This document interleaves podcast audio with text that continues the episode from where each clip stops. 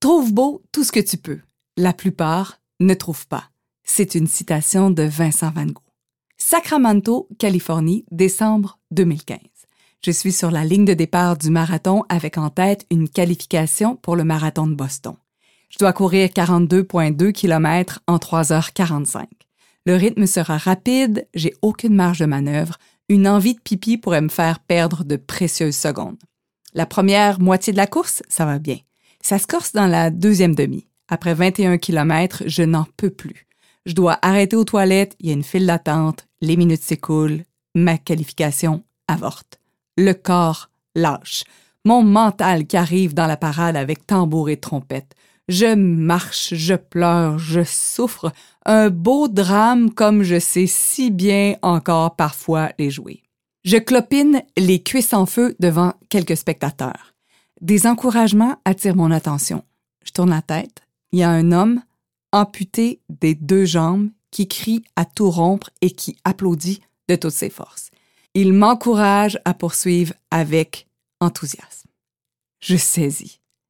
Alors que je me regarde le nombril, je comprends que c'est la tête haute qu'on remarque la beauté de la vie. À gauche, il y a un coureur qui me dépasse. Il porte des vêtements de compression sur tout le corps.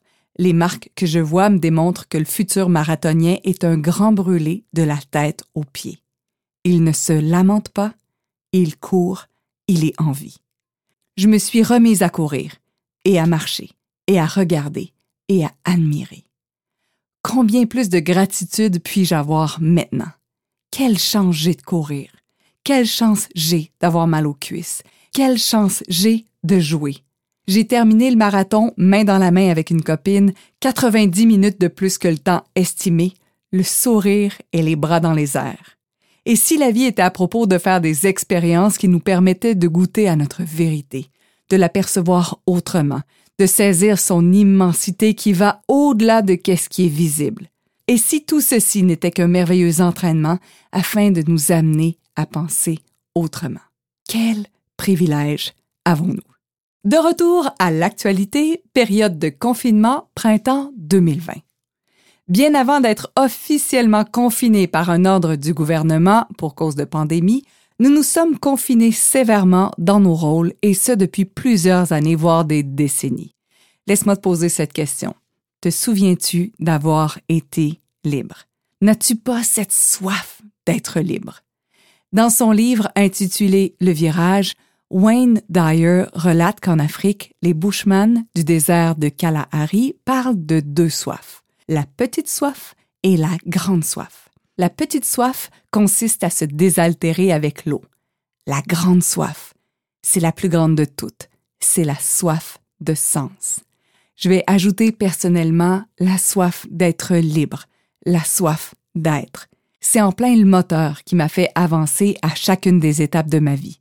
Ce besoin d'étirer les bras pour toucher aux étoiles et de me convaincre que la vie peut offrir encore plus si on ose choisir. Peux-tu percevoir cette vibration en toi? Quarantaine. Mettre en quarantaine, ça veut dire isoler ou exclure. Je ne suis pas en quarantaine depuis plus de 52 semaines, je le suis depuis le début de ma vie.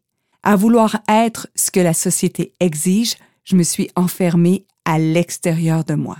Même si très jeune, j'ai découvert la puissance des questions et la loi de l'attraction, j'ai fait aussi de l'amnésie volontaire pendant une grande partie de ma vie. Toi aussi? Et si cette pause planétaire nous permettait de nous revisiter et de voyager à l'intérieur de soi? Et si c'était une excellente nouvelle que les avions soient cloués au sol afin que nous puissions voler vers notre corps ce précieux continent? Ne serait-ce pas un cadeau fabuleux, généreusement orchestré par l'univers? Comment puis-je être aussi positive et d'avoir cette vision alors que tout ce que nous connaissons s'effondre? En sept jours, au Québec, près d'un million de personnes ont perdu leur emploi. Les magasins, les grandes entreprises, les médias, le hockey, le baseball, le basket, les Olympiques, les compagnies d'aviation, les voyages dans le Sud, Pâques, l'école, tout a été annulé, reporté, arrêté. L'économie a fait un plongeon spectaculaire. Le taux de chômage a bondi plus personne n'a de repère. Ce qui était si certain est devenu vacillant. La Terre envoie un message puissant. Sommes-nous prêts au changement? Ce qui se produit avec la nature me laisse croire que ce silence exigé par la planète est une leçon de vie mondiale. Poissons dans les canaux de Venise, en Italie, dauphins dans un port de Sardaigne, le confinement permet aux écosystèmes de réinvestir des espaces habituellement surexploités par les humains. En parallèle, le coronavirus provoque des conséquences sanitaires dramatiques. Réinvestir, revisiter ces espaces habituellement surexploités, envahis par les hommes. Cette phrase me happe. Je la lis en boucle à voix haute. Et si nous reprenions possession de nos espaces intérieurs que nous avons surexploités avec le bruit, avec la déconnexion personnelle, comment serait notre vie? Mon corps attire mon attention, comme un bambin qui crie afin que sa mère le regarde. Il réclame ma présence, ma conscience, mon souffle j'entends parler. Allô? Allô, est-ce qu'il y a quelqu'un? Pouvons-nous faire équipe maintenant? Est-ce que ton corps tente de te parler, même de crier? Depuis combien de temps fais-tu du bruit pour fuir tes réponses intérieures? Elles attendent juste que tu te déposes pour y revenir naturellement, comme les dauphins au port. Confinement. J'éprouve un grand plaisir à chercher des définitions dans le dictionnaire comme au temps de la petite école.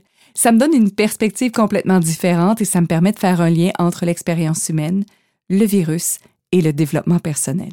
Monsieur Larousse me donne la définition suivante pour confinement. Ensemble de précautions prises pour empêcher la dissémination de produits radioactifs. Dans le cas qui nous concerne depuis 2020, c'est un ensemble de précautions prises pour empêcher la dissémination d'un virus. Et si je convertis l'expérience extérieure en expérience intérieure, je te demande, combien de précautions as-tu prises afin d'éviter d'être remarqué? Combien de précautions as-tu mises en place afin d'éviter de dire ce que tu pensais? Combien de précautions as-tu utilisées afin de ne pas être vu, afin de ne pas déranger autrui, tes proches et tes collègues? Combien de fois t'es-tu traité comme si tu étais ou si tu avais un virus mortel et qu'on devait t'isoler? Je suis vraiment renversée de constater à quel point l'actualité nous sert personnellement à reconnaître nos propres pensées, à les nommer et à faire le choix de nous en occuper.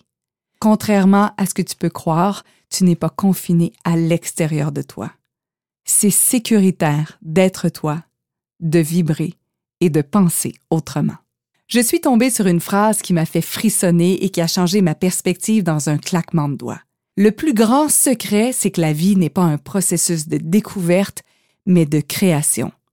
Cette citation, c'est Neil Donald Walsh qui l'a dite. Je me suis longtemps dit pourtant que j'étais à la découverte de moi-même. Est-ce que ça te dit quelque chose? Mais en lisant cette phrase, je me suis rendu compte que découvrir, c'est limité. C'est juste ce qui est là c'est le résultat de mon passé ou de ce qui est déjà connu. Créer, c'est expansif, c'est infini. Et si, au lieu d'être dans le passé, tu étais simplement dans le présent et tu te demandais ce que tu veux choisir maintenant? Qu'as-tu envie de créer? Pour moi, cette phrase, c'est une véritable révélation. Je peux l'appliquer avec mon corps, ma business, mes relations familiales, celles que j'ai avec mon père en ce moment. Je n'ai pas à découvrir ce qui fonctionne je peux simplement en faire la création.